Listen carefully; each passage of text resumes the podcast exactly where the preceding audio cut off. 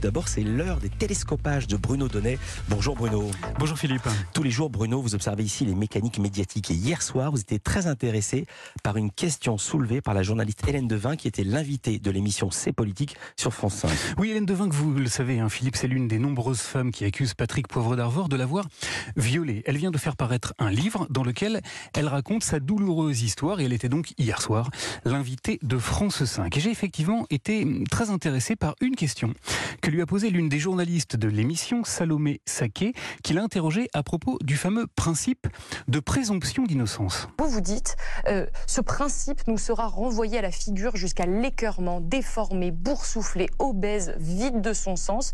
Et est-ce que vous avez la sensation que ce, ce principe, finalement, aujourd'hui, il sert à faire taire les femmes? Alors c'est l'un des thèmes hein, qu'Hélène Devinck aborde dans son euh, ouvrage.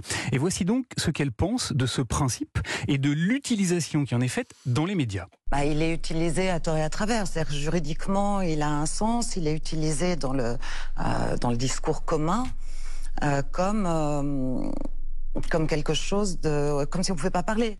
Elle estime que c'est une précaution oratoire qui décrédibilise la parole des victimes et au présentateur de l'émission Thomas Snegarov qui l'a accueilli avec ces mots. Vous parlez de votre, votre agresseur selon vous, il y a toujours la présomption d'innocence, je suis obligé de prendre ces pincettes. Hélène Devinck a donc fait remarquer ces pincettes oratoires et la portée qu'elles pouvaient avoir. C'est pervers parce que même vous Thomas, vous l'avez fait, vous êtes euh, obligé par le code de procédure pénale, c'est-à-dire que notre parole est encadrée. Hmm. À chaque fois qu'on parle, il faut dire attention, présomption d'innocence, donc peut-être c'est une menteuse. Alors c'est une passionnante question, et si elle intéresse à ce point Hélène Devinck, c'est parce qu'un épisode cathodique lui est resté en travers de la gorge. L'invitation de Patrick Poivre d'Arvor sur le plateau de l'émission Quotidien. Il, il s'est rien passé.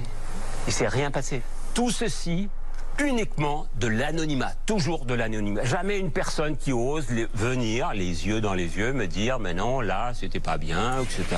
Aux yeux de la journaliste, c'est parce que l'émission s'est abritée derrière la présomption d'innocence que PPDA, de PPDA, qu'elle s'est autorisée à lui donner la parole. Il y en a une qui a parlé et l'homme qu'elle accusait euh, a eu. On l'a vu tout à l'heure, oui. Table ouverte euh, dans une émission quotidien pour dire qu'elle était folle, qu'elle était menteuse, euh, qu'il était pur, qu'il était innocent, que, euh, enfin, on lui aurait donné le bon Dieu sans confession. D'après Hélène Devinck, donc, le rappel systématique dans les médias de la présomption d'innocence nuit au respect des victimes et à la manifestation de la vérité. Alors, je n'ai pas l'intention, Philippe, de trancher ici cet épineux débat.